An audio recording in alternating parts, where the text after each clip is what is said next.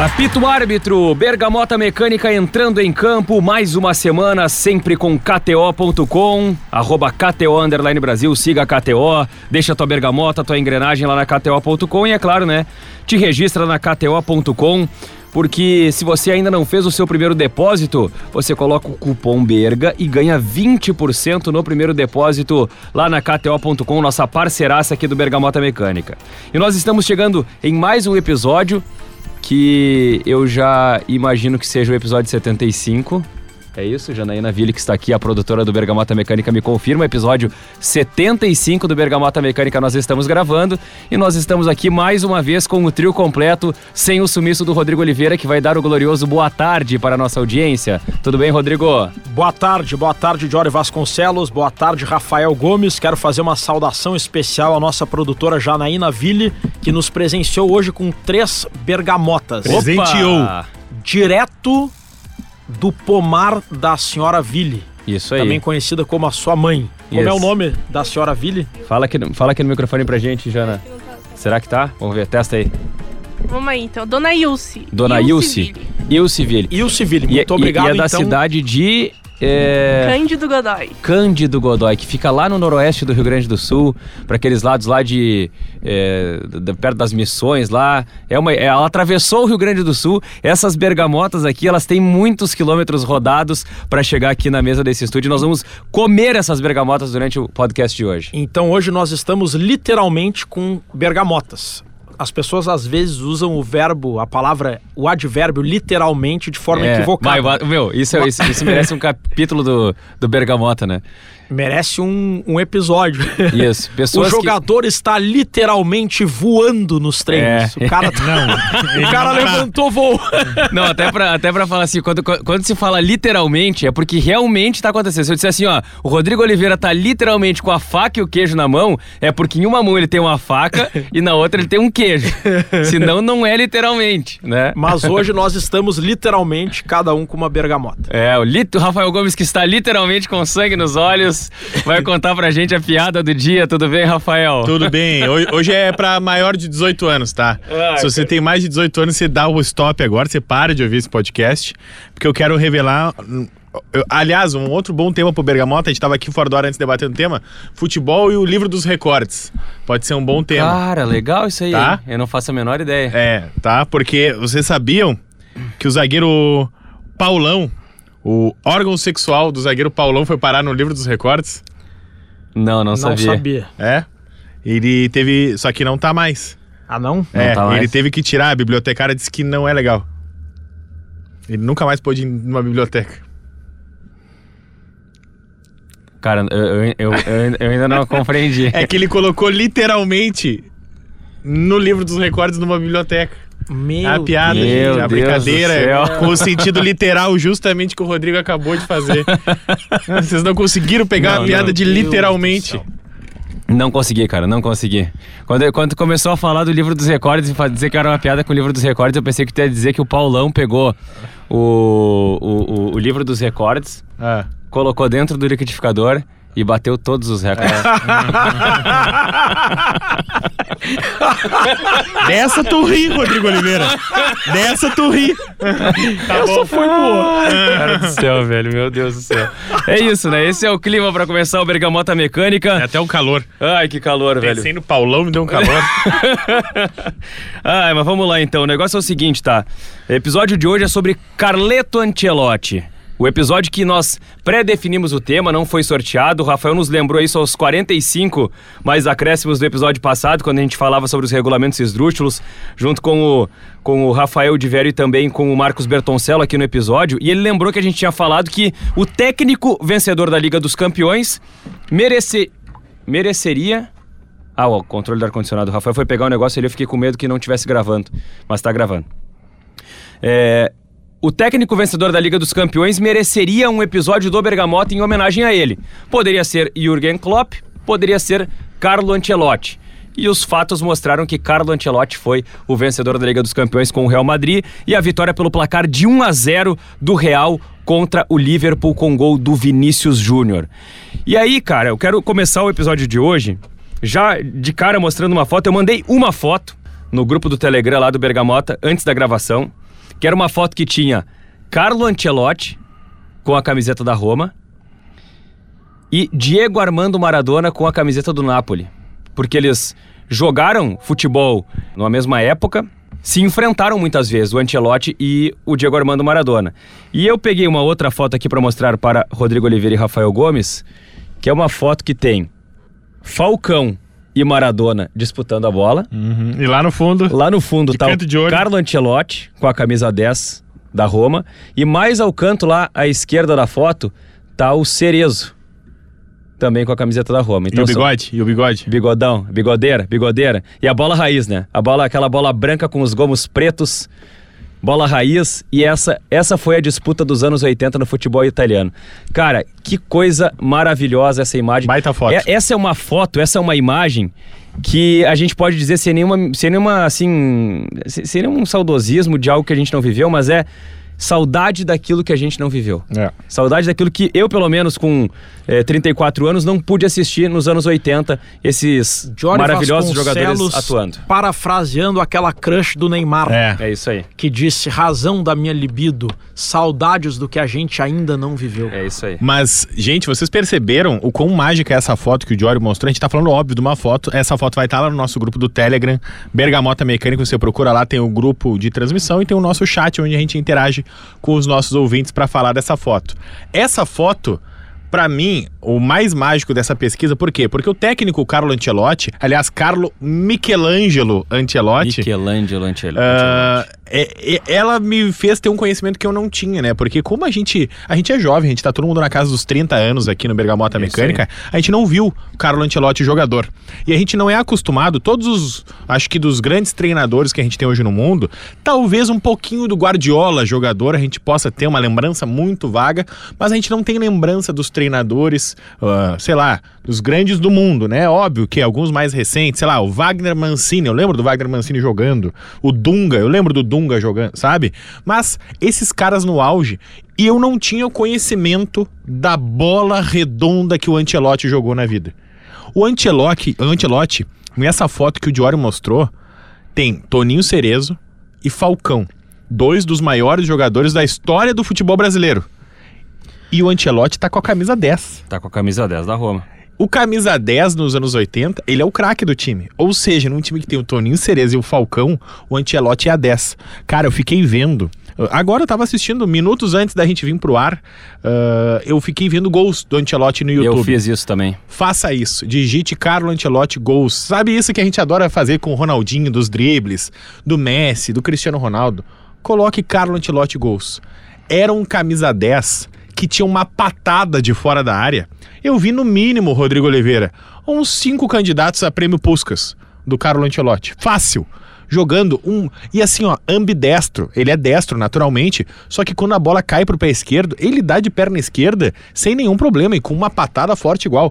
Bate colocado, bate forte, bate pronto, de gol de cabeça. Que jogador completo que era o Carlo Ancelotti e como a gente fica ainda mais maravilhado com esse que é hoje o melhor treinador do mundo pra mim. Isso. Disparado, léguas à frente do segundo. Concordo. E, além disso, foi um jogador excepcional. Ele foi da Roma do Falcão, ele foi do Milan, da campeão da Champions League, e ele foi da seleção da Itália nos anos 80, que era uma seleção zaça. Carlo Ancelotti ganhou meu respeito, não só como um dos maiores técnicos da história do futebol, como também um dos maiores camisas 10 dos anos 80. E olha, como bem Diori lembrou, nos anos 80 teve só o Maradona no futebol italiano. É. E ele rivalizava como um dos grandes camisas 10 do país. Eu concordo contigo, Rafael, de que Carlo Ancelotti é hoje o melhor técnico do mundo. E eu acho que as melhores qualidades do Carlo Ancelotti como treinador também são as principais qualidades, também eram as principais qualidades do Ancelotti como jogador, que são a versatilidade, a polivalência e a capacidade de se adaptar. Vocês estão descrevendo corretamente o Ancelotti como um camisa 10, um jogador habilidoso, um meia ofensivo, jogador que fazia gols. E Olha o isso tá cheiro de bergamota no estúdio agora. Desculpa. beleza. Eu vou Desculpa. comer uma aí. bergamota eu, eu aqui vou abrir minha bergamota aqui. Janaína, obrigado. Vamos lá. Isso e é tá uma co- pocã, né? Pra quem tá na, na, na audiência e não tá vendo aqui, é uma pocã que é aquela bergamota eu mais sempre cascuda. quis comer bergamota enquanto eu tava no ar, cara. Primeira eu- vez que a eu- gente faz isso, cara. Como é que a gente nunca tinha pensado nisso? Janaína, parabéns, gente gênio, faz isso, Janaína. cara. Parabéns. Sabe que Eu tenho uma meta de comer uma fruta por dia. Ah, é? E tô Estraguei teu raciocínio. Cumprindo né? a minha meta Desculpa, agora. Cara. Não, mas é por uma boa causa. cara, eu como. De verdade, é minha fruta favorita, né? Tô que é o nome do, do episódio. Eu como no mínimo três bergamotas por dia. Hoje já é minha segunda. Então a bergamota faz parte da mecânica da tua vida. Bom, mas pessoal, a situação é a seguinte: o Carlo Ancelotti foi descrito por vocês como um meio ofensivo, um camisa 10 e foi descrito de forma correta. Porque ele jogava assim no início da carreira no Parma, jogava assim também na Roma. Aham. Agora no Milan, Uhum. ele acabou se adaptando a uma função um pouco Aham. diferente para fazer o time jogar. Um volante. Ele passou a ser um volante, mas não um volante quebrador de bola, ou volante Não. marcador que vai anular o adversário. Não. É um volante armador. E talvez o Ancelotti tenha sido protagonista de um conceito que ele próprio viria a popularizar como treinador no futuro no próprio Milan.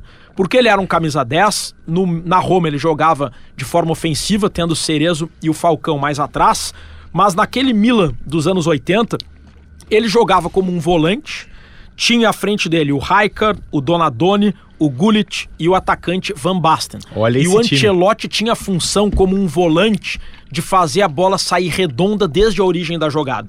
E com a qualidade técnica do Ancelotti lá atrás, a bola chegava sempre redonda no Gullit, no Van Basten, no Rijkaard. E ele talvez tenha inaugurado para a sua era o conceito do criador do time ser não o meia, mas o volante. E ele acabou reproduzindo isso nas suas equipes depois. Inclusive, enquanto eu masco a minha bergamota, eu vi. Vocês chegaram a ver um vídeo que é o Rio Ferdinand conversando com o Sim, Ancelotti Vi. sobre os melhores jogadores. Ele que tem que escalar o melhor meio-campo dele. Exatamente. Eu me surpreendi com essa escolha Eu dele. também. Eu fiquei chocado. Eu fiquei chocado. Porque vamos lembrar, cara, a gente tá falando aqui do melhor treinador do mundo. O Ancelotti trabalhou com todos os melhores jogadores do mundo, acho que é a exceção do Messi e do Cristiano Ronaldo. Todos os outros, em algum momento, ele acabou trabalhando. E aí, lá pelas tantas, o Rio Ferdinand brinca com ele. Ó, tu treinou o Bayern de Munique, tu treinou o Paris Saint-Germain, o Chelsea, o Real Madrid, o Milan, a Juventus, os melhores times do mundo. Ou seja, tu treinou os melhores jogadores do mundo. Então eu vou te dar todos os meio-campistas, já que tu era um meio-campista, eu vou te dar todos os meio-campistas com quem tu já trabalhou. E aí, essa lista tem Zidane, essa lista tem Davids, tem Frank Lampard, tem Kaká, tem Ronaldinho Gaúcho, Modric. tem Luka Modric, tem Gattuso, tem ah, Deixa eu até que eu ver. putz, é inacreditável. Eu abri, eu abri a lista Costa, aqui, deixa eu ver se tem mais alguém. Rivaldo. Thiago, Thiago Alcântara, não sei se tu falou. Thiago Ronaldinho. Alcântara, Ronaldinho Gaúcho. falei. ah, o Cross, não sei se tu falou. Tony Kroos, não falei. O Pirlo, tu falou? Pirlo, falei. Falou. O Balak. Bala que não falei. Que era esse time aí. É isso aí. É. Sidorf. Bah, é inacreditável, assim, é isso todos os meio-campistas que ele fala. Porque, assim como a gente tá brincando aqui, que ele foi um grande meio-campista e o Rodrigo salientou muito bem que ele também revolucionou o jeito de se jogar na época como jogador, no meio de campo, e depois como treinador. Ele sempre tem um meio de campo muito móvel. Tanto é que hoje. O Real Madrid, campeão da Champions, tem talvez três dos melhores volantes do mundo: Casemiro, Toni Kroos e Luka Modric Sim. né? A gente não nega a qualidade desses três meio-campistas e não nega que a qualidade de todos os times que ele monta estão no meio de campo. E não tem o camisa 10 clássico. Não tem. O Ancelotti gosta de transformar o volante em armador e fazer com que o criador do time seja o volante, não o Isso. meio. Essa tese o Rodrigo fez com a bergamota na bochecha. Ele tava comendo, ele deu aquela jogada Parecia pro um lado esquilo. assim, ó, E ele fez a tese com a bergamota na bochecha. Então eu- não é qualquer coisa, cara. E eu engoli sem querer uma semente de bergamota.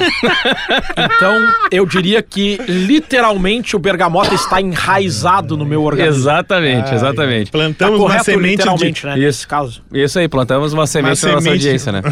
Deixa eu falar uma coisa Não, aqui. aí- aí eu- Só um parênteses aqui, tá, Ah. Rafael? O, o, eu peguei aqui, tá? O, o, o Ferdinand, nesse vídeo aí que é da BT Sports, ou BT Sport. Tu viu esse vídeo, Rodrigo? Não. Então agora, Rodrigo vai pegar papel e caneta aqui e tu vai escolher quatro jogadores dos que o Diori falar, tá? Que Tá. são os jogadores que o Ancelotti treinou no meio de campo. Tu tem como missão criar o melhor meio de campo baseado Na- nos nos nomes que tu jogadores que- escutar. que tu escutar. E eu vou comparar com o, o que o Ancelotti escolheu. E eu vou tá? falar o que o Ferdinand escolheu, que pra mim é melhor que o Ancelotti. É, tá. Mas primeiro, Ó, vai, escuta, fala a lista completa, escuta. tá? Ah, Xabi Alonso, Ambrosini, Balak, Essian, Gattuso, Kaká, Kroos, Modric, Thiago Alcântara, Zidane, Pirlo, Lampard, Sidorf e Ronaldinho Gaúcho. Tem que escolher quantos? Quatro. Quatro. Só quatro. É difícil, né? É difícil, é difícil. É difícil. Bah, mas o pessoal tem que voltar pra marcar, né? Quem é que marca? Quem é o engenheiro? Eu não vou falar o time que o, que o, que o Ferdinand escolheu, porque eu vou dar. vou influenciar o Rodrigo. influ- Não, não dá nada. Qualquer coisa De- influencia. qualquer coisa vai influenciar. A única pista é que de todos esses nomes que a gente falou, ele escolheu quatro. Claro, todos no auge, né? Vamos. Sim, todos no auge, sem É, até porque hoje eles não. uma boa parte deles não. Tá, eu já escolhi os meus dois meias, que Tá. são Zidane e Ronaldinho Gaúcho. Beleza. Tô decidindo agora os dois volantes. Eu eu vou fazer uma composição. Pirlo e Thiago Alcântara. Pirlo, Thiago Alcântara, Zidane e Ronaldinho. Zidane e Ronaldinho. É, tá interessante. Então eu vou te dar um spoiler, tá? Dos teus quatro nomes, só um é igual ao do Ancelotti. Só um. Ele Qual? não concorda contigo em quase nada quando se fala de futebol. Já estabelecemos que eu tô errado e o Ancelotti tá certo. E, o- e olha, o, e olha o meio-campo do, do, do Ferdinand, tá? Pirlo, Lampard, Sidorf e Ronaldinho Gaúcho. Esse é o do Rio Esse é Ferdinand. o do, do Ferdinand, tá? Tu tem dois nomes. O Eu- Zidane joga vôlei. E- aí é que tá, aí é que tá. Eu, eu, eu, eu particularmente concordo mais com. com- com- eu não faria nenhum meio campo. Cara, é engraçado que ninguém faz o meio- mesmo meio campo nessa Não, eu não discussão, faria o mesmo que o, que o Rodrigo também. Mas o meu meio campo teria Zidane e teria Ronaldinho. Mas olha aqui, Rodrigo E Oliveira. teria o Pirlo. O meio de campo do Ancelotti, ele, sem nenhuma dúvida, escala primeiro o Pirlo. Ele diz, é o melhor primeiro volante que eu vi jogar. Vai de encontro à tua tese. Isso um aí. volante que tem cara de camisa 10. Exatamente. E ele diz, primeiro volante. Ele diz, o Pirlo foi um dos melhores que eu vi, foi o melhor que eu vi nessa posição. O Pirlo é o jogador que melhor personifica esse conceito de volante construtor, volante armador do Verdade. Ancelotti. Verdade. Logo em seguida, ele começa a debater o camisa 10. E aí ele fala: camisa 10 pra mim nessa lista só tem dois. Olha a lista toda que a Caraca, gente botou. velho. E ele fala essa frase: camisa 10 pra mim, eu só fico dúvida entre dois. Um é o Zidane e o outro é o Kaká. E o Ronaldinho, Não. E o Kaká que eu vi é imbatível. O Kaká pra mim foi melhor do que o Ele Zidane. disse que o Kaká fazia tudo certo. Cara, olha essa frase. O Kaká pro Ancelotti foi mais jogador do que o Zidane na Agora, história. No auge dele. No cara. auge. E, e- e até Os pra, dois no E auge. até pra ressaltar o seguinte, tá? A gente tá falando do, do Kaká, do Milan, campeão da Liga dos Campeões, e o, Melhor o do Kaká mundo. É. que foi melhor do mundo em 2007. eu concordo com o Ancelotti que o Kaká era um craque talvez pouco valorizado em relação à sua habilidade por dois motivos. Primeiro, porque ele ficou no auge por um período muito curto. E segundo, porque esse período curto não eternizou o Kaká com uma Copa do Mundo. Né, Ele estava em 2002, mas entrou no. Não conseguiu Não nem entrou, entrar no entrou. finalzinho, né? Então, só por isso. Mas o Kaká no auge do Milan, de fato, jogava demais. É, dessa turma. então aí ele começa com dois aí. jogadores do Milan, né? É. O Pirlo e o Kaká. Isso aí. E aí, logo em seguida, ele fala: pela direita, Luka Modric. É o melhor que eu vi jogar por ali. E aí, pela esquerda, ele fica na dúvida, e aí ele para, e ele pensa, e ele fica pensando, pensando, pensando, e ele diz: Olha, eu ficaria entre dois jogadores, mas eu vou escolher Frank Lampard. E essa aí me pegou Me completamente. pegou também. Porque, cara, a gente viu o Frank Lampard jogar, e detalhe, o Rio Ferdinand também elege o Frank Também Lampard elege. como um dos melhores jogadores que ele viu na história. E pra mim, não. É. O Lampard não, não entra nesse meu meio Não, ele não entra no meu meio campo também, né? Não Assim, entra. pelo meu jeito de, de pensar futebol, né? Não, não entraria. Não entra. E agora, se não me falha a memória, é entre o, o Lampard e o Thiago que ele fica na dúvida. Isso aí, isso É, aí, né? esse, esse mesmo, esses dois. Mas assim, ó, é- é- isso, isso é muito, muito maluco, né? Porque a gente fala do, do Carlo Ancelotti como treinador e a gente fala de um cara que treinou só. uh, uh, camisa pesada e, e muitos craques ao longo da história. O Ancelotti foi o primeiro treinador a conquistar todos os campeonatos nacionais das principais ligas do futebol mundial. E aí a gente coloca campeonato italiano. único. Não é só o primeiro. É, ele é o único. É o único. Ele ganhou pela Juventus na Itália, ele ganhou pelo Chelsea na Inglaterra, ele ganhou pelo PSG na França, ele ganhou pelo Real Madrid na Espanha e ele ganhou pelo Bayern de Munique na Alemanha. Então assim, ó, todos os grandes clubes de todos os países importantes das ligas europeias, o Ancelotti foi lá, treinou e foi campeão nacional. Recentemente, o futebol mundial viveu uma dicotomia entre Pep Guardiola e Jürgen Klopp. O Pep Guardiola, com a manutenção da posse de bola, o tic-tac, e o Jürgen Klopp com o seu jogo de intensidade, de pressão no adversário. E eu acho que o Ancelotti tem uma qualidade que diferencia dos dois. E é a mesma qualidade que eu sinto falta nos técnicos estrangeiros que vêm, entre aspas, revolucionar o futebol brasileiro. Os técnicos modernos que vêm Uhum. aqui são, em sua maioria, competentes, mas eles têm um defeito que, para mim, é, é, é importante.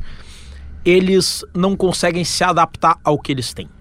E o Carlo Ancelotti, na minha opinião, a principal qualidade dele como treinador é a habilidade de ele se adaptar ao plantel que ele tem. O Exatamente. Guardiola, por exemplo, que é um monstro, está entre os melhores Ele técnicos vai pegar o time e vai fazer do jeito que ele quer jogar. Exato. E se ele não tiver as peças, ele vai exigir E- que a E ele direção só vai pro clube que pode contratar os caras que ele quer pra fazer Senão, jogar do jeito que ele não quer tem jogar. jeito. É isso. Assim como o Jürgen Klopp, ele tem o seu jeito de pressão, de intensidade. Tá errado?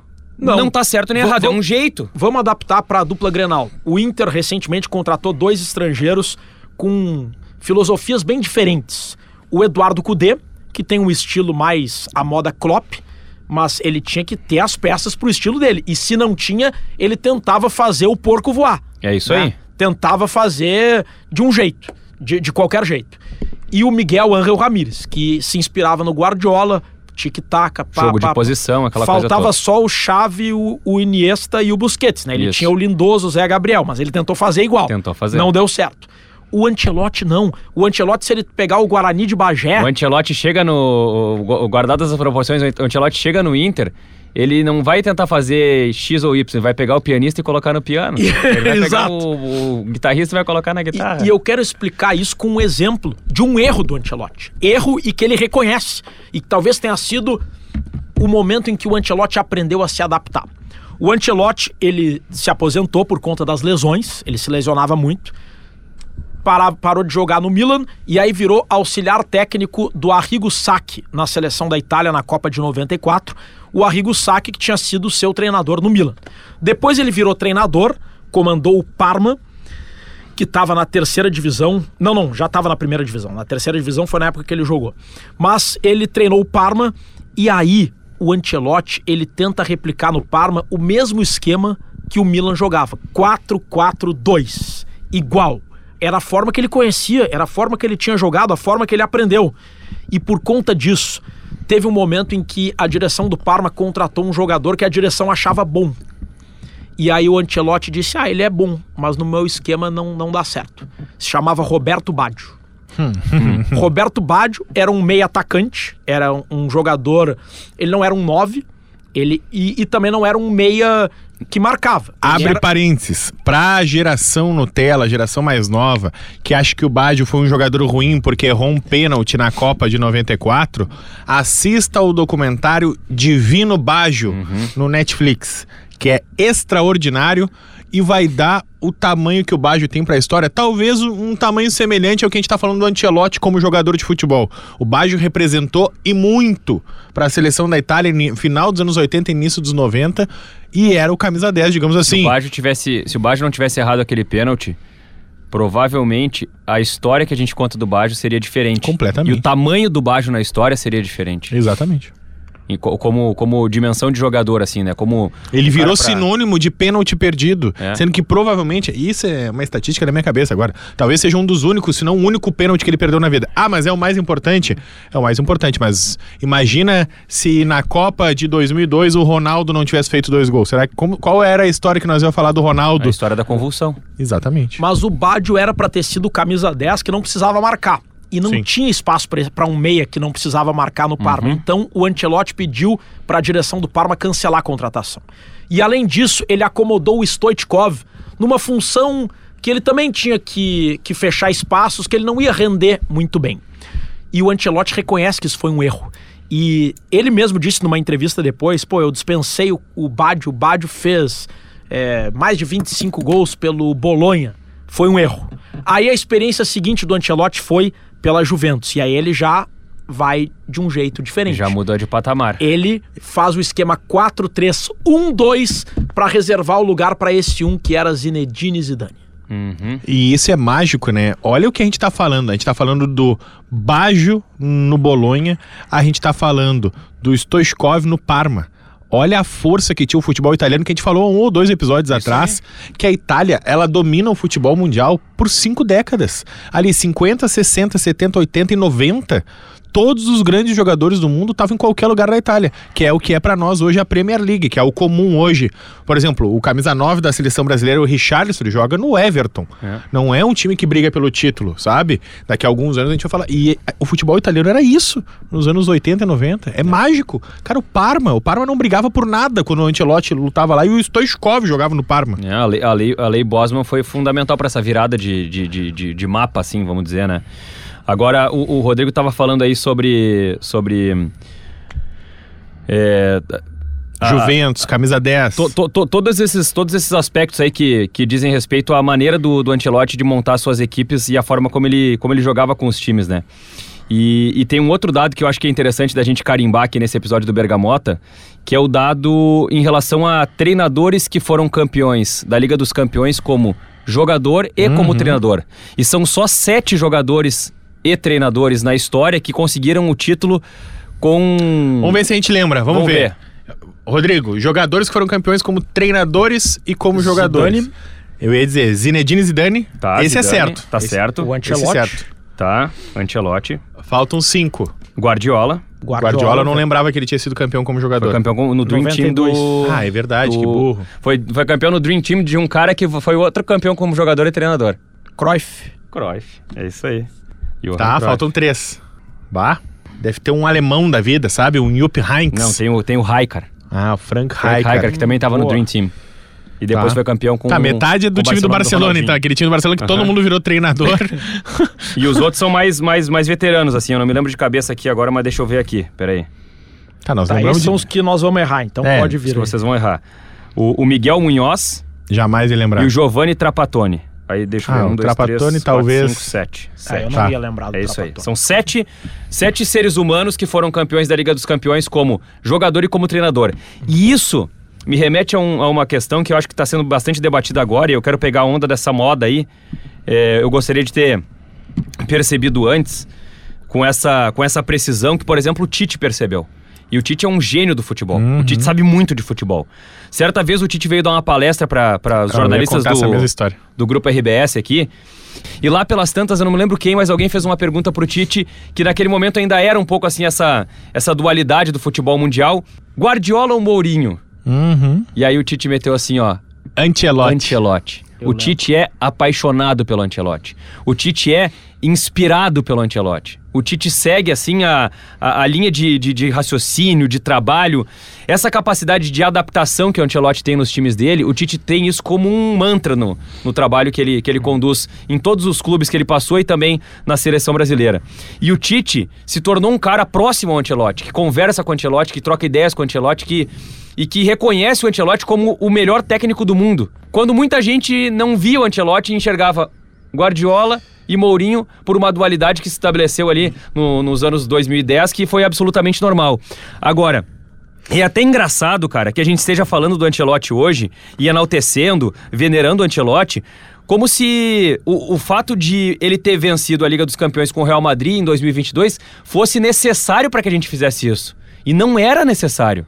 Claro que ele pega um Real Madrid que ninguém esperava que fosse campeão da Liga dos Campeões e ele consegue fazer algo pela capacidade que ele tem de adaptação de elenco e também pela, pelo peso da camisa do Real Madrid, que é uma coisa diferente. É uma, é, um- é uma coisa que, que não é normal no futebol. O próprio Ancelotti diz: é mais fácil ganhar os títulos treinando o Real Madrid. Mesmo que o Real Madrid não seja o grande time do momento, e não é o grande time do momento. Ninguém apontava o Real Madrid lá no começo da Liga dos Campeões como o Real Madrid é favorito para ganhar a Liga dos Campeões. E o Ancelotti foi lá, pegou esse Real Madrid e ganhou. Mas não era necessário isso, porque o Ancelotti, ele conquistou títulos importantes por todos os grandes clubes que ele passou. Ele ganhou a Liga dos Campeões duas vezes como treinador do, do Milan, duas vezes como treinador com, com o Real Madrid, ele ganhou com, com o Cristiano Ronaldo jogando e ganhou agora nessa geração com o Vinícius Júnior. E como jogador ele também foi, foi campeão jogando pelo, pelo Milan, né? justamente pela sua capacidade de se adaptar às peças que tem e e eu quero enfatizar de novo essa virtude do Ancelotti, citando talvez uma das Não, suas e- e- criações. E, e até vou te fazer uma pergunta, Rodrigo. Por que o mundo não reconhecia o Ancelotti nessa, nessa, nessa disputa que sempre tem o Guardiola, que agora tem o Klopp, que já teve o Mourinho. Mas por que, que ninguém coloca assim o, o, o Ancelotti eh, de uma maneira mais, mais contundente, como essa figura, como esse personagem adorado, Marketing. venerado, seguido? Claro, o Guardiola, o Guardiola um rompeu. rótulo. Marketing. O- o- é, o Guardiola rompeu uma, uma, uma fronteira do futebol, ele propôs um conceito, uma nova ideia, uma ruptura. Concordo e, e entendo isso. Agora, será que é só marketing? Eu acho que sim, e isso não é necessariamente um defeito. Eu acho que as pessoas têm uma, têm uma propensão a procurar soluções mágicas. Talvez o nutricionista que sabe adaptar a dieta às necessidades da pessoa, ao estilo de vida da pessoa, o que ela gosta de comer, o que ela não gosta de comer, o que ela gosta de que exercício ela gosta de fazer ou não. Talvez esse nutricionista não faça tanto sucesso quanto o nutricionista que vender uma fórmula mágica, o método cetogênico, o mét a dieta de South Beach, É, o método não sei o quê. Porque- Emagreça em 90 dias. Exato. Vou, vou pegar um exemplo. A, a dieta de South Beach, que é uma dieta que, em que se consome pouco carboidrato, pouco ou nada de carboidrato e muita proteína e gordura. Se eu não me engano, é isso. É uma dieta que ela não é errada, ela pode funcionar para algumas pessoas, mas para outras não. Agora, as pessoas que procuram essa dieta, elas procuram acreditando que vai dar certo, não, porque não é qualquer dieta, é a dieta de South Beach. Vale a mesma coisa pro jejum intermitente, vale a mesma coisa pro desafio cetogênico, quando na verdade o que pode ser uma solução para um pode não ser para o outro. E eu acredito que o Ancelotti é o nutricionista que não tem fórmula pronta. Ele espera o paciente chegar para ver o que vai fazer, enquanto o Guardiola tem o jogo de posição. O Jürgen Klopp tem o Gegenpressing. Então, eu acho que pelo Ancelotti não ter uma fórmula mágica, ele acabou se preju- sendo prejudicado no marketing. Eu vou até fazer uma outra comparação, né? Ah, a gente tá aqui falando que o, o, Ancelotti ganhou todas as ligas. O Ancelotti, além disso, é o técnico com mais Champions League na história. Ele tem quatro títulos de Champions League, como bem o Diori tava lembrando. Ninguém ganhou tanta Champions League quanto ele. Por que, que ninguém fala nisso? Por que, que a gente não fala nisso? Cara, um outro treinador que merece também um episódio de Bergamota Mecânica, que eu tô muito curioso, porque me surpreende muito a maneira com que ele leva a carreira dele. Se chama Zinedine Zidane. O Zidane começa como técnico do Real Madrid Castilha, o time B do Real Madrid, vira auxiliar do Ancelotti e é um dos grandes, digamos assim, sucessores da filosofia de Carlo Ancelotti. O Zidane já deu entrevistas, inclusive, dizendo isso, e me surpreende muito o jeito como ele leva, leva a carreira dele. O Zidane veio, conquistou duas Champions League e disse: Não, acho que esse meu ciclo está encerrado e pediu demissão do Real Madrid. Ficou um tempo afastado. Vários times tentaram contratar ele. Manchester United, Paris Saint-Germain, os grandes da Premier League sempre flertavam com o Zidane. Ah, algumas seleções, inclusive. E, daqui a, e o Zidane nada. E daqui a pouco uma crise no Real Madrid chamaram ele de volta. O, Real o Zidane volta e ganha outra Champions League. O Zidane ele tem dois trabalhos no Real Madrid e nesses dois trabalhos ele ganha três Champions.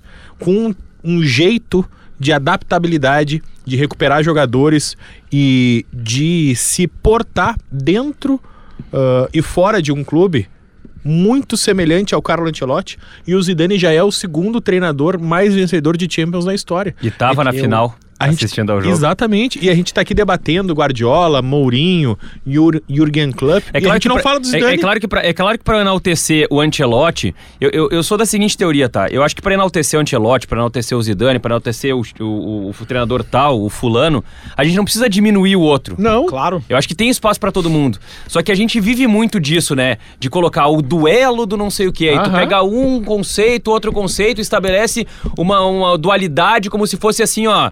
Ah.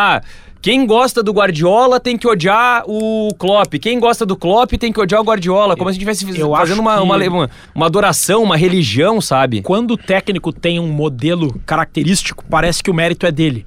Quando o técnico se adapta ao grupo, parece que o mérito é, É. do grupo. Então eu acho que as conquistas do Ancelotti por muito tempo, elas soaram como, ah não, é porque tinha um time muito bom. E agora é que as pessoas estão percebendo mais detalhadamente o mérito e a competência dele. Eu quero falar sobre uma das suas mais notáveis criações, que foi a árvore de Natal do Milan que também tem a ver com a sua capacidade de se adaptar. O Ancelotti era técnico do Milan, 2002, 2003, E ele reparou que ele não tinha velocistas. Ele não tinha jogadores que pegassem a bola e partissem para cima para driblar ou que chegassem em alta velocidade. Então ele percebeu Esse é o time que joga a final do Mundial contra o Boca. Exato, exatamente. E que ganhou da Juventus na Champions League 2003. E ele percebeu que para ganhar dos times fortes, ele precisaria usar a técnica, a bola tinha que chegar redonda. Então o que ele fez? Ele montou um meio-campo com muita qualidade técnica e com o Pirlo de regista, que seria o, o cara que vai reger a equipe, o, o volante. Regente, tu quis dizer? Hã? Regente? Não, regista é o nome. É? Existe essa é, palavra? é o nome é o nome de uma a primeira vez vou contar esse bastidor então primeira vez que eu ouvi falar em regista foi o nosso amigo e colega Gustavo Fogaça o Gufo especialista em análise tática Punheteiro profissional. exatamente É, foi o Guardiola até onde eu sei foi o Guardiola que inventou essa posição tá mas eu não sei se vocês lembram que uma vez na série B o Antônio Carlos Zago escalou o D'Alessandro de volante pelo menos era assim que eu vi. Eu tava no treino do Alessandro logo atrás. Tinha o primeiro volante, que eu não lembro agora quem era, e o D'Alessandro do lado. Fernando Bob. Um Fernando Bob desses da vida. E aí. Aí eu. Tá, mas D'Alessandro volante. Aí eu falei, D'Alessandro de volante. Aí o Gufo veio me chamar. Rodrigo, isso não é volante. O D'Alessandro tá jogando de regista. O que, que é vem isso, atrás pra construir o jogo. Exato, é um meia. O meia armador é um meia armador que joga atrás, que joga na frente da zaga. Ele vem na intermediária defensiva buscar a construção da, da, da, da- da fase ofensiva. E aí eu falei pro Gufo, tá, Gufo, mas eu vou chamar como no ar isso? Ele chama de registro. Tá louco. É. Aí eu falei, não, não. não, não. Imagina no meio do futebol da gaúcha, eu, Pedro, informação. D'Alessandro vai jogar como regista hoje. Ah, tá bom. É seus que, ó? Que que é isso aí? Vai te deitar! Mas o Pirlo, ele foi esse esse armador, eu não vou chamar de volante, vou chamar de armador camisa 5. O camisa 5 era o armador, que era o Pirlo. O Maicon era isso no Grêmio. Pode ser, certa pode forma. ser. De certa forma, sim, a bola saia redonda. Um volante. Aí tinha o Gattuso. tinha o Gattuso Marco e é volante, pra quem não saiba, tá? Eu tô... tinha o Gattuso e o Sidorf nos lados. E a bola saía redonda. Olha, mais dois volantes. E à frente tinha Rui Costa e Shevchenko numa linha mais atrás e o Inzaghi de centroavante.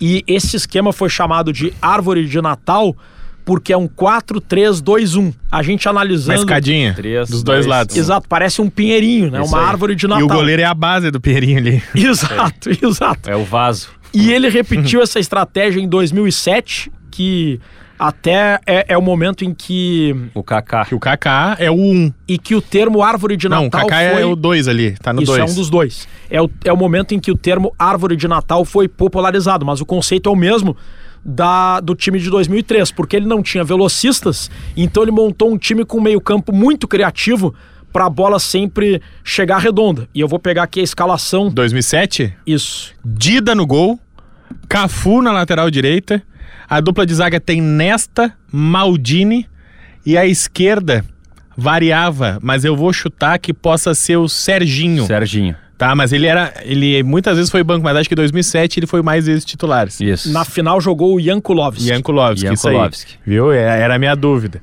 Os volantes eram Gattuso, Pirlo, o Sidorf, Kaká mais avançado e do lado do Kaká, em 2007... Ah, que dúvida. É, esse, esse aí foram vários, mas eu- Italiano. é o Ambrosini. Bingo, acertou. Ambrosini. E como centroavante, o Inzaghi. Perfeito, É acertou. E Cara, esse- muito videogame. E que bom que o Rodrigo Quando- Oliveira e o Diori Vasconcelos estão do meu lado, verem que eu. A escalação de videogame essa aí. Essa é de videogame, É, é. cara. Porque Não, e- eu, no videogame, eu jogava com a Inter de Milão. E quando o Kaká... E eu odiava esse time do Milan. E quando então o eu Kaká- lembro ipsis literis esse time que às vezes me ganhava. E quando o Kaká chega ao Milan, tinha Rivaldo E, Rui Costa com e Rui Costa como, como articuladores. Uma curiosidade é que na final contra o Liverpool, o Cafu ficou no banco. Jogou o Odo. Eu não nessa. sei por Puta quê. merda. Eu não sei Esse também. era ruim. Mas, meu, deixa vai resolver o Deixa, problema. deixa eu contar uma história pra Mas vocês. Só um detalhe, Jorge, só pra Ah, terminar o Ainda assunto. bem que foi campeão, se não Esse fosse, time sabia tinha- qual era o problema. Tinha muito meio campista, muito volante. Então os laterais tinham liberdade pra avançar. E aí o Cafu conseguia ter todo o seu potencial, o Serginho também, de avançar pelas pontas. E no início da trajetória do Milan, em 2002, 2003, o dono do Milan, então dono do Milan, Silvio Berlusconi, começou a fazer críticas públicas ao trabalho do Ancelotti, dizendo que era retranqueiro, que estava achando o time muito retranqueiro. Aí o Ancelotti disse: Per favore, deixa comigo, sei que estou fazendo, maledetto, imitação, a imitação. pare de reclamar, vamos ganhar, campione. E foi campeão. O livro do o livro do Ancelotti, que é um livro sobre futebol, mas muito mais sobre gestão, né? Sobre, Liderança tranquila. Liderança tranquila.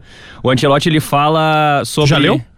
O, cara, eu, eu li, li, li partes, assim, eu não li de cabo a rabo, Bah, eu- mas eu li partes. Tu já leu esse livro? Cara, eu já vi um milhão de vezes pra comprar esse livro e nunca comprei.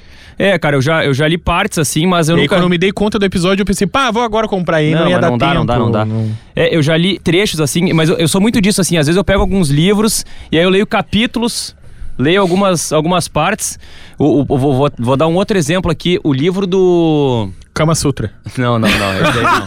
É, O livro do o livro do Sócrates é um livro que eu li capítulos. e Pá, eu, é assim, mágico ó, esse Eu livro. não li, eu não li ele assim, ó. eu não, não foi o livro que eu peguei assim, peguei do começo pra ler até o fim. Foi, é um foi o livro que eu li assim. Esses aí são quatro livros obrigatórios pra ler, tá? Que é o livro do Casagrande e seus demônios, Casagrande e Sócrates, que conta a história dos dois, o livro do Sócrates e o da democracia corintiana. É, o livro do Esses Sócrates foi um quatro eu- tem muitas histórias que se interligam, mas isso aí é uma aula atrás da outra. É, às vezes eu pulo algumas etapas, porque nem sempre os livros têm uma, uma linha de raciocínio que é começo, meio e fim, entendeu? Então, o próprio livro do, do Sócrates tem um capítulo lá que fala da democracia corintiana, que se tu lê só aquele capítulo ali, tu não fica boiando na história do Sócrates, entendeu? Eu, quando eu leio biografias, eu vou confessar uma coisa pra vocês. Eu normalmente eu pulo o início, porque na maioria dos casos eu não tô preocupado em saber como é que o cara era como criança, né? O primeiro Perfeito, brinquedo, perfeito. a primeira namorada. Não, eu quero direto pra parte que interessa. Por exemplo, a biografia do Obama, eu comecei a ler a partir do momento em que ele ganha a eleição. Porque eu quero saber como ele foi Outro na livro que eu quero presidência. ler. É. Tipo, a facu- ele na faculdade, a adolescência. Mas, é, mas é mais. como- é, o, princípio é quase o mesmo, só que com um motivo diferente, né? Que, é, que é tu ir, tu ir direto ao ponto de algum ponto que te chama mais atenção no livro, né? E sobre essa, esse termo liderança tranquila, tem uma história que exemplifica isso. O Rafinha, lateral direito, hoje no São Paulo, ex-Grêmio, ex-Bayern de Munique, ele e Flamengo, e Curitiba e outros clubes, ele certa vez foi perguntado sobre as diferenças entre Guardiola e Ancelotti. Ele, trein... ele trabalhou com os dois no Bayern de Munique, trabalhou com Guardiola e logo depois com Ancelotti. E o Rafinha, primeiro lugar, é bom dizer que ele não fala mal de ninguém mas ele diz que ele prefere a forma de trabalhar do Ancelotti, porque ele diz que o Guardiola ele é fissurado por tática e informação, que ele enche os jogadores de informação, que por um lado é bom, brinca o Rafinha, que tu entra em campo sabendo até a cor da cueca Sim. do cara que tu vai marcar, tu sabe tudo. O pé que chuta, a, os, os índices, o percentual, a estatística, a precisão de passe. Só que o Ancelotti ele não diz muita coisa, muita, um, tantos números. Ele vai mais na conversa, ah, vamos lá, vamos fazer isso e tal. E diz o Rafinha que. O Ancelotti é o cara que diz que o, o, o, o o líder, o técnico, não precisa gritar pra, pra convencer e pra, pra O motivar os Rafinha jogadores. diz que ele se sentia mais leve pra jogar com o Ancelotti, porque não tinha tanta Uhum. cobrança desse. do, do, Não, eu- e do nessa- caráter Eu vou vir pra do sacanagem, então. Eu vou vir pra Só- só- sacanagem. antes da sacanagem, só pra, pra colocar uma coisa sobre, sobre o livro do, do Ancelotti ali, que até depois eu tava vendo uma entrevista do, do Kaká, e aí dessa entrevista com o Kaká eu, eu migrei pra uma entrevista do Ronaldo com a participação do Kaká, que vai, vai um fio de uma, de uma história Ah, que, que é a seguinte. que ia contar.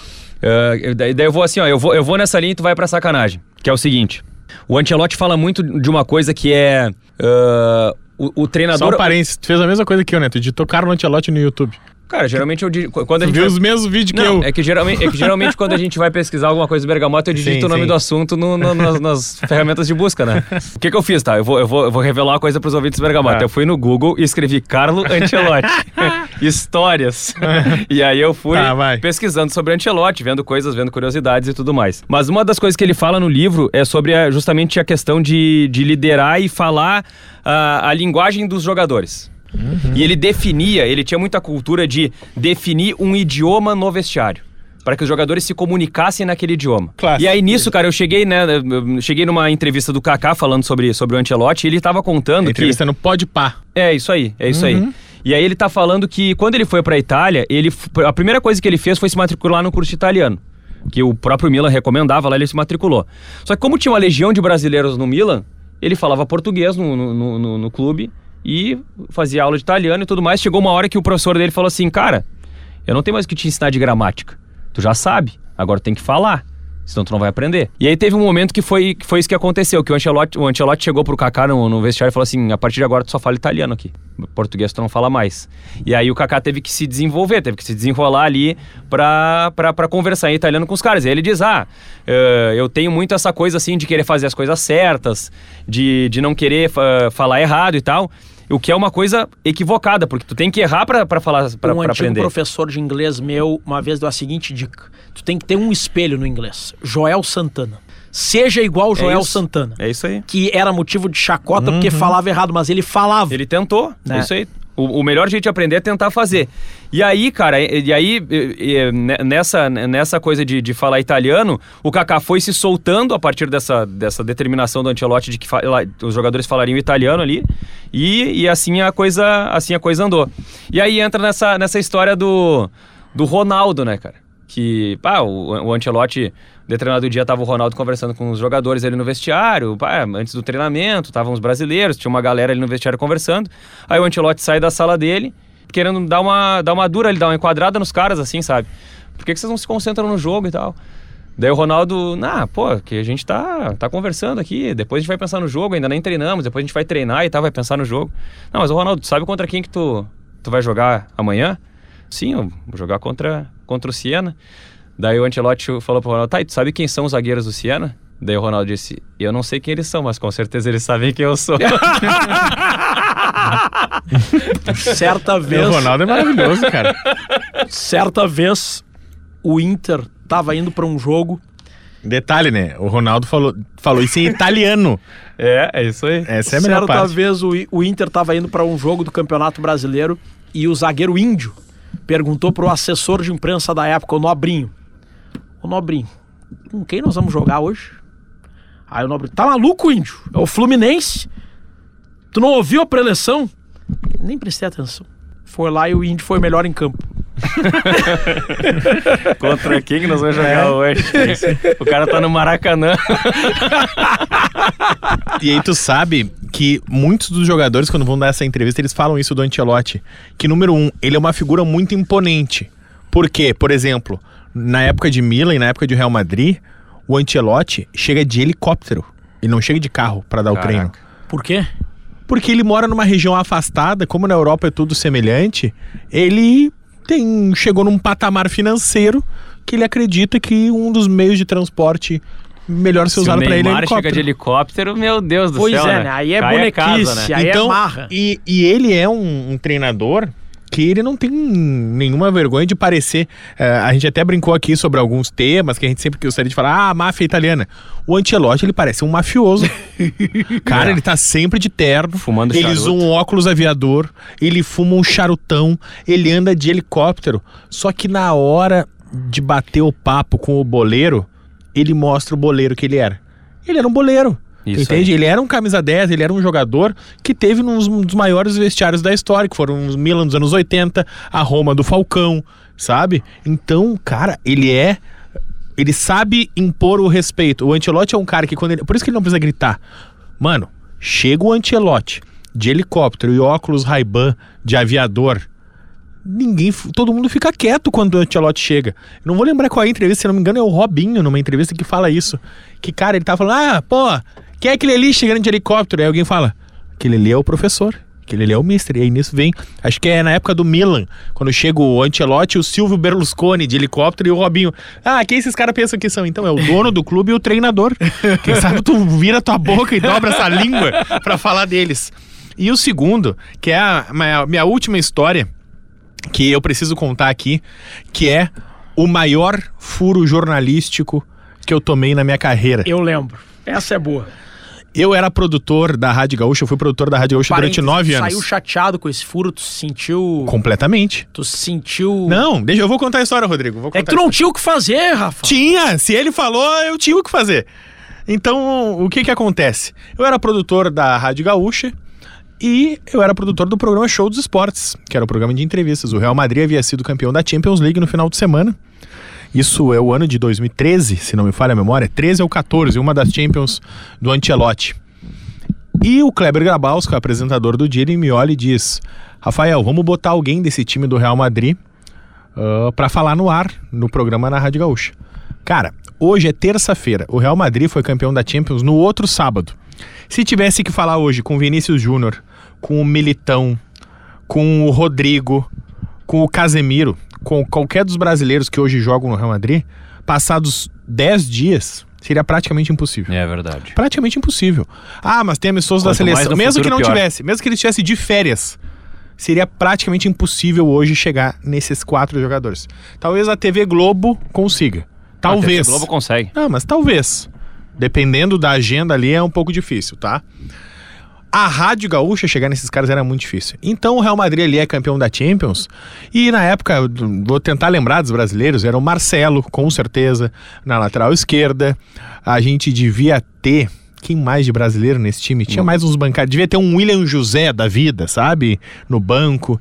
Tinha alguns brasileiros nesse time do Real Madrid que agora, confessa a memória. De que ano que tu tá falando? Tu tava procurando um ratão qualquer. Qualquer time. um. Um título do. De que ano tu tá falando isso aí? 2013 ou 2014, os Tá, títulos eu- do Ancelotti. É o do Real. É o, É o Real Madrid é campeão o Real Madrid do. Ancelotti 2013. Tá, tá, tá bom, tá certo. E aí, eu tô tentando, tô buscando qualquer um. Qualquer um que quisesse falar. Que te, olha, se alguém tivesse jogado nos juniores do Real Madrid naquela tarde, eu queria falar com essa pessoa. E eu tô tentando de todos os jeitos e negociando com o assessor. Acho que o Casemiro já tava também, enfim. E não consigo, e não consigo. E, a- e conversa com o assessor, e conversa com o empresário, e conversa com um jornalista espanhol, e conversa com um jornalista brasileiro que trabalha na Espanha. E lá pelas tantas eu já tô resignado assim. Kleber, acho que eu não vou conseguir. Vamos botar um jornalista brasileiro que cobriu a final, que estava lá no estádio. Pô, é uma baita entrevista. Um jornalista brasileiro que esteve na final da Champions para falar do, daquele time campeão. Vai estar no ar na Rádio Gaúcha. É, um- é uma grande entrevista. Não é uma das mais difíceis, mas é uma entrevista interessante. Uma entrevista que agrega conteúdo. E o Kleber falou: não, eu quero um dos protagonistas. Eu quero um brasileiro. Eu quero alguém que possa falar no ar. Eu quero Quero mais esforço nessa produção. E eu, assim, ó, puto, triste, assim, ó. Cara, não acredito que ele tá insistindo ainda. Cara, é o Real Madrid. Sabe, se o Inter, o Grêmio são campeões no final de semana, às vezes é difícil falar com um jogador campeão na segunda-feira. E eu não tava conseguindo, não tava conseguindo. E aí eu lá pra Santa eu falei pro Kleber, não consigo, não tem como. Ele disse, tem como. Eu disse, não tem como. Ele disse, tem como. Eu falei, não tem como. Aí ele disse, então liga o rádio agora e escuta a rádio Grenal. E, cara, nesse momento eu pensei, bah, me fudi, conseguiram colocar alguém. Puta, quem será que eles conseguiram? Onde é que eu falhei? E aí nisso eu escuto a seguinte frase: Buonasera, Ancelotti! aí eu, não é possível. O Carlo Ancelotti deu uma entrevista pra Rádio Grenal dois dias depois de conquistar a Champions League. Conquista a Champions um sábado, segunda, quatro da tarde, ele tava falando no ar na Rádio Grenal.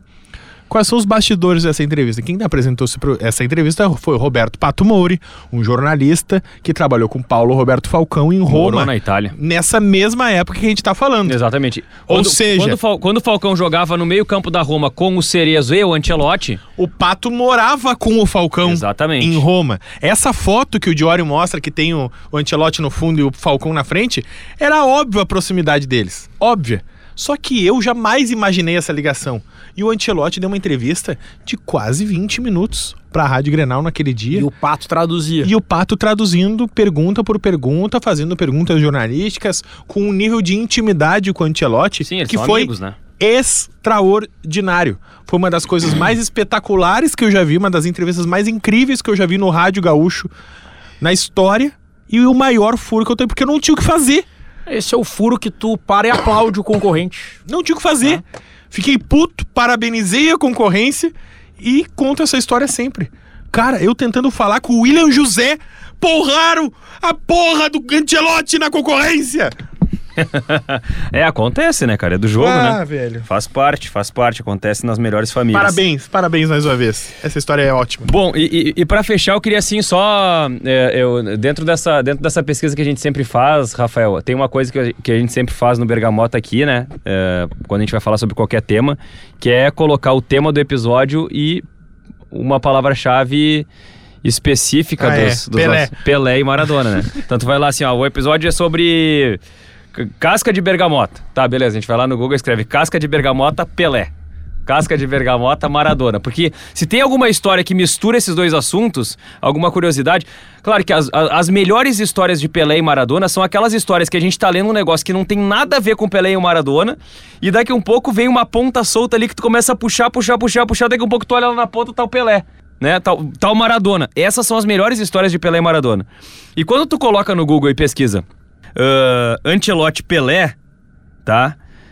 Al- Algumas matérias que são meio assim. São muito filhas da puta, tá? Que diz assim, ó. Ancelotti ignora Pelé e coloca Cristiano Ronaldo como o melhor da história. Cara, não é verdade. Não é verdade. Então eu quero, eu quero dizer que eu li essas matérias e o Ancelotti não fala isso. É uma matéria caça-clique. é? Exatamente. Quando tu vai, quando tu vai ler a matéria, quando tu vai olhar a matéria, tu vê que o Ancelotti, ele enaltece o Cristiano Ronaldo, mas quando ele chega pra falar, eh, o que, que o Ancelotti faz? Ele fala assim, ó, é, o Cristiano Ronaldo é um, é, um, é um grande jogador, é o melhor da atualidade, é, o futebol muda muito, não sei o quê, as, as questões técnicas se atualizam e tal, mas não se pode comparar Ronaldo a Pelé ou Maradona. Então assim, ó, ele, ele, ele esgota a comparação. Então ele não pode ter ignorado o Pelé e o Maradona e dizer que o Cristiano Ronaldo é o maior da história, no momento em que na mesma manifestação, na mesma eh, entrevista, ele disse que não se pode comparar o Ronaldo ao Pelé e ao Maradona. Então eu só queria destacar isso aqui que me, me chamou a atenção durante a pesquisa. Ele descarta algo que a manchete tenta nos induzir a acreditar que não é verdade. Era isso? É isso? Algo a acrescentar? Não, a acrescentar não, eu tenho apenas uma grande abertura de quadro com nomes, Vamos lá então. tá? Tá Porque eu quero fazer o seguinte, tá? A gente ganhou um presente tanto da nossa produtora hoje, Janaína Ville. Verdade. Todos comemos bergamotas durante e estamos com cheiro de bergamota durante o dia. Só que o Guilherme Melo, que é nosso ouvinte, a Janaína se deu muito mal. Porque no final, de- na gravação do programa, que ela trouxe um presentaço pra nós, o Guilherme Melo nos mandou um presente também. Sério? E eu ainda não abri, tá? Não abriu? Eu sei o que que é, mas ainda não abri. É uma Chegou, surpresa? tá duas semanas comigo e ele já me cobrou. Cara, tu não olhou ainda, tu não viu nada. Eu falei, não, eu não vi. Porque eu quero abrir junto com os meninos e faz duas semanas que a gente não consegue gravar um episódio junto e se ver. Então eu tô abrindo presente pra vocês, porque é um negócio muito legal que a gente ganhou aqui, tá? Porque eu vou abrir pra vocês. Olha isso aqui. Cara. Uma camiseta do Cosmos, Cara. escrito com os nossos nomes. Rodrigo Oliveira. Cara. camisa 10. Que coisa espetacular, velho. tá? Tem pra todo mundo. Olha isso aqui, Jorge Vasconcelos. Cara. Essa aqui é a minha. Essa aqui é de gordão. Olha que linda. Pra o nosso ouvinte, que não tá no nosso grupo do Telegram, tá só nos escutando, é uma camiseta verde, com uma gola com botões justos, rente ao pescoço, com o patrocínio do podcast do Guilherme Melo, que é o Freecast. Ele confecciona, ele tem uma loja de camisetas, então ele fez uma réplica da camisa do Cosmos. Tá ali, ó, o símbolo do Cosmos e a camiseta do podcast dele, que ele fez inspirado no Cosmos e ele fez também pra divulgar o podcast dele. Então a minha dica já fica o Freecast porque o Guilherme Melo mereceu, tá? Esse merece. Porque é linda a camiseta, linda. A gente vai postar no nosso grupo do Telegram. Mas que presente legal. Sensacional, Então, cara. Guilherme Melo. Guilherme Melo, um beijo. Muito obrigado pelo carinho. Tamo junto, viu, querido? Freecast. Baita. Lindo, né? Sensacional, meu, sensacional. E, e o mais legal é o seguinte, o episódio que talvez a gente tenha tido mais dificuldade de relacionar o Pelé, Por isso que eu deixei quieto. vem essa camiseta do- em homenagem ao Cosmos no final aqui. cara. Exatamente, eu deixei pro final, eu deixei pro final de propósito. Deixei escondidinho aqui. Então, obrigado, Guilherme. Valeu. Deixa eu mandar mais uns abraços aqui que Bom, chegaram. a galera invadiu o Instagram da Da Astroliza. astronauta, né? Aham, Astroliza. Que aleatório isso. É. O primeiro que mandou mensagem Ah. ontem à noite, ele escreveu assim, é o Eduardo Sete, tá? Liza, tu não tá entendendo nada. Vai no teu tocador de podcast preferido e procura Bergamota Mecânica. No final do episódio subido hoje, tu vai entender. Olha aqui, Jory, Rodrigo e Rafael. Tirando vocês, eu fui o primeiro a comentar. Quero só ver se vão me sabotar e não mandar um abraço no final do episódio, seus chinelos. Viu só?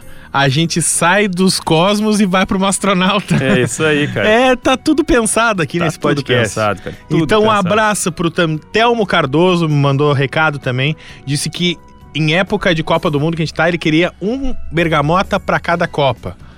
Acho legal, mas vamos analisar o que, nós vamos fazer na Copa do Mundo. Ah, acho legal, quando tiver faltando um certo tempo pra Copa. É, mas, mas talvez eu tenha medo que fique, possa ficar um pouco repetitivo toda vez a história de Copa. Eu gosto dessa nossa liberdade também. Tá? É, vamos, pode ser Vamos também. analisar. Vamos pensar. O Luiz Rodrigo Troinet eh, mandou um abraço aqui. E o Ivan Borgman tá de aniversário hoje, no dia da gravação do podcast. E aí ele disse que queria um aniversário. Então, feliz aniversário atrasado, Ivan. Porque tu vai ouvir isso aqui daqui a uma semana e tu já vai ter feito aniversário. Quando ele disse, eu tô de aniversário hoje, me manda um recado. Eu pensei, devia ter mandado na semana passada. o episódio de hoje ia ter ganho um parabéns no dia certo. É. Então, feliz aniversário atrasado, Ivan. Você que faz aniversário daqui a duas semanas, mande agora. Exatamente. a gente grava com uma antecedência o Bergamota. Então, boa sorte pra você. É, e, e Lê os recados lá na Astroliza. na Astrolize eu vou ler os mais recentes, tá? Porque tem Tá. eh, dezenas já de, de mensagens. O, o Xande Stein, o Léo, o Léo Askidamini, Léo Askidamini, Adroaldo Gomes, Vini Pinheiro, Dirley Gassner, Geraldo Garcia, Joel Elimar Izelli, Henrique Hergessel, Luiz Laerte Filho, que é filho do Luiz Laerte. O... Vocês não pescaram, né? Claro que sim, Luiz o Laerte Paulo Filho. Cardoso. Valmor Lana Júnior, que é filho do Valmor. o Cassiano Machado. O Rodrigo Pazini. O Juliano Moreira. E por aí vai, cara. Tem, assim, ó, não para de entrar a bergamota em engrenagem. Eu quero ver. eu- a minha curiosidade é a seguinte: se a Astrolize ela vai ignorar este fato, que é de outro planeta, no Instagram dela, ou se ela vai fazer algum tipo de manifestação a respeito dessa invasão no Instagram e na NASA. Bom, então a gente já fez aqui o quadro com nomes, lembrando que o Bergamota Mecânica é sempre para KTO.com. Siga também arroba KTO Brasil nas redes sociais. Interaja com a KTO, interaja com o Bergamota. Tem sempre um jeito de você conversar com o Bergamota. Também pode entrar lá no nosso Telegram e interagir com a gente. E lá na última semana. postagem da KTO, que é sobre NBA Finals, tem lá a postagem free bet de 100 reais para acompanhar sinais da NBA. E aí tem lá o Pedro Yamurri, o Borges JPR. E era isso. O, te- o Giovanni, ô Giovanni, eu não vou mais falar teu nome. Tu comenta em todos, cara. Perde muita graça pros outros, velho. Eu não aguento mais dizer que o Giovanni FTB, eu acho demais, cara, que ele comente em todos os posts. É muito legal tu nos admirar, Giovanni. Mas dá uma chance pros outros, velho. Sabe? Dá uma chance pro Guilherme Melo, que mandou a camiseta. eu dou uma- eu dá uma chance pra Janaína, É. que nos trouxe a Eu bergamota. dou, eu dou uma. Eu, dou, eu digo outra coisa pro, pro Giovanni. Giovanni, tu tá fazendo a tua parte, cara. Se os outros não fazem, se os outros não estão fazendo as deles, o problema é deles, cara. Continua assim, velho. Brincadeira. Só quis dizer isso justamente porque ele é um cara muito engajado. Então, tamo junto, era esse. Nós vamos invadir o Instagram de quem? Ah, de quem? De quem? O Rafael de Vério, já que ele foi bastante elogiado É, pela sua participação, pra É, ele ver ser. a força do Boa. Bergamota, ser. né? Ver que, ver que ele participa uma vez não é assim que o pessoal vai esquecer Pode ser dele. o de Vério, porque o Instagram dele é uma merda. Pode É. ser. Rafael de Vério, é arroba Rafael de Vério. Agora o meu. Cara. Minha internet resolveu parar de funcionar nesse exato É, momento. arroba Rafael de Vério. Ele tem nove fotos postadas. Maravilha. Qual é? Cara. Aqui tem a pouquíssima, a pior foto. Ah, É, é difícil escolher a pior. é ruim esse Instagram. tá? É difícil. Essa aqui com, com o Kudê, será? Ah, a do Kudê, tá? Então é o seguinte, arroba Rafael que foi o nosso último convidado dos regulamentos esdrúxulos, lá no grupo do Bergamota no Telegram, vocês gostaram da participação dele? Então vamos deixar várias bergamotas e várias engrenagens, e do lado da bergamota e da engrenagem, todo mundo vai escrever a seguinte mensagem. Vê se melhora esse Instagram. Porque não pode um participante Não. do podcast Bola nas Costas, que é um dos podcasts mais ouvidos do Tem Brasil, aí, cara. não pode um cara Tá que é bom repórter, que é talentosíssimo, ter um Instagram tão ruim. assim. Não, Quantos não seguidores ele tem? Ah, ele tem, tem bastante. Tem, tem 8 mil seguidores quase. Então o Bergamota vai ajudar ele a bater 10 mil agora. tem que bater 10 mil e... Sigam arroba Rafael de Tem que parar com essa vagabundagem aqui, cara. Vagabundagem. Vai Ah, produzir conteúdo, cara, Rafael de Vério. preguiçoso. Cara preguiçoso. Parece que tem 100 anos. Porque ele é muito talentoso, então ele tem talento pra fazer uma Claro, coisa melhor, mano. sabe? Ah, vai criar vergonha nessa cara. Vai ver se melhora esse Instagram, uma bergamota e uma engrenagem lá na fotinho dele entrevistando o Eduardo Cudê, arroba Rafael de Vério. Sorteador de temas para o próximo episódio, sorteando o número 1, um, que é Ai, o tema morri. futebol no Iraque. Parabéns, Rodrigo Oliveira, nos fuder! É isso aí, vamos ter que estudar, né? Eu não não é vou- só botar futebol no Iraque no YouTube. Não Eu tem não como. vou dar spoiler, mas vai ser sensacional. Vai ser sensacional. Muito bem. Bom, futebol proibido, Rodrigo Oliveira. Eu já falei aquele meu livro de educação financeira. Já, já falou. Tá, então vou dar um outro livro que é O da minha livro- Agora o livro com ketchup. o- Não, é porque Livro de educação financeira o com livro, ketchup. o livro que eu sugeri é o mais simples, é o Me Poupe, da Natália Arcuri. Né? Tá. É bom o livro, hein? Muito bom. Bom livro. O que eu vou sugerir agora é também de educação financeira, mas digamos um pouco mais complexo. Para quem leu o da Natália Arcuri, que é Do Mil ao Milhão Sem Cortar o Cafezinho. Ah, do tu tá Thiago nessa vibe agora, né? É o Primo Rico? É o Primo Milionário, Rico né? esse aí? Ele mesmo. Tá. Ele mesmo. Eu já comecei a ler, não terminei ainda, mas estou gostando da leitura e espero aprender a ficar milionário quando terminar. Espetacular. Valeu, grande Rodrigo Oliveira. Fala, Rafael Gomes. Eu tô aqui le- tentando lembrar o nome do podcast que eu ia indicar. Tu tem, tu tem aí de cabeça? Eu, eu vou no. Putz, como é que era o nome do podcast? Ai, meu Deus do céu, eu esqueci. Puxa vida! Ah, eu não acredito que eu fiz isso, cara. Tá, eu vou na sugestão simplona, tá? Brian Rizzo, que é um, um podcast de entrevista com comediantes, tá? Gosto muito. O nome do podcast é Tava Vindo Pra Cá. Por quê? Segundo ele, todos os comediantes stand-up começam. Eu tava vindo pra cá, e aí eu vi um senhor vendendo, e aí ele começa as piadas dele. Eu tava vindo pra cá, e aí etc, etc, etc. O Brian Rizzo, que é o sobrenome Rizzo, R-I-Z-Z-O, não é riso de risada. Óbvio que ele usa esse trocadilho no podcast dele. Entrevista vários comediantes e fala sobre comédia. Eu gosto muito disso, vocês sabem bem. Tem muitos episódios, ele grava esse podcast desde 2017. A última postagem aqui é 17 de abril. Então, tava vindo pra cá. É do Daniel Sartório, na verdade, esse podcast. Estou falando do outro podcast do Brian Rizzo, mas sigam o Brian Rizzo nas redes sociais também. Daniel Sartório. Eu tava vindo pra cá. o nome do podcast. Vai. Errei tudo. Fui fazer uma É. coisa, fiz outra. Que saco, esqueci o nome do podcast que eu indicar. Foi fazer uma coisa, fez outra, mas o Ai, importante é que que bosta. fez essa coisa e no final das contas a Eu coisa tô foi parecendo o Rafael de Vério no Instagram, não, tô, não, não sei fazer direito. Cara, eu vou, eu vou dar uma dica que é a seguinte: no dia que a gente tá gravando esse, esse episódio do Bergamota Mecânica, foi o dia que eu fui lá no Centro Medianeira pra fazer a entrega do, do, do cheque da, da KTO, da Copa Solidária KTO. A gente ganhou a Copa KTO lá com o time da Foi Rádio campeão Gaúcha. e eu, e eu e o Rodrigo fomos É, eu, vice. eu fui campeão e o, o Rafael e o Rodrigo Oliveira não foram campeões. Nós fomos campeões com os engenheiros do Guerrinha. E a gente ganhou um cheque de 7 mil reais pra doar pra uma instituição de Sabe caridade. se o Rodrigo não tivesse lesionado, a gente tinha sido campeão, né? É. Vocês, na verdade, não fizeram mais do que obrigação, né? Nós É. é, que com um time, digamos, com uma idade um pouco elevada, um pouco peso acima do elevado. peso, em frangalhos, chegamos à final. Todo lesionado. Vocês com um monte de gurizinho, né? Não tinha um, um- Era o Colin e o Diori. Ah, mas aí o o, Colin resto, não vale. o resto era os gurizinho. O Colin não um vale. monte de Que gurizinho. culpa eu tenho se tu tem 30 anos e é desse jeito? Um monte de gurizinho que ninguém nunca É. ouviu na gaúcha, tá? Um monte de guri. Nós ali com as oito pessoas que nós tinha na equipe. Cara, e aí, e aí eu fui lá no, no Centro Medianeira entregar o cheque, Só entregar... um parênteses. Ah. Aí lá pelas tantas, a gente mandou pro Cássio. Cássio, olha só, tá um pouco difícil de fechar. Não, mas chama o pessoal da produção aí.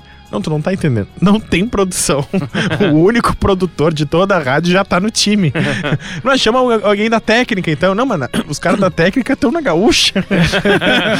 O- aí a gente só tem um cara da técnica, que é o cara da live, Aham. porque a gente não tem operador técnico também. O cara da técnica é o cara que tá, tá, tá no microfone também. É verdade, é verdade. E ele falou, porra, quantas pessoas trabalham? Eu falei, muito menos do que tu imagina. Somos poucos, mas somos é, muito cara, ele falou, É. não tem mais ninguém. Eu falei, não, nós vamos ter que botar a Carol Sanches a jogar, cara. Porque Caraca. não tem gente na Tanto equipe. que eu fui um reforço Exatamente. agregado, né? Verdade.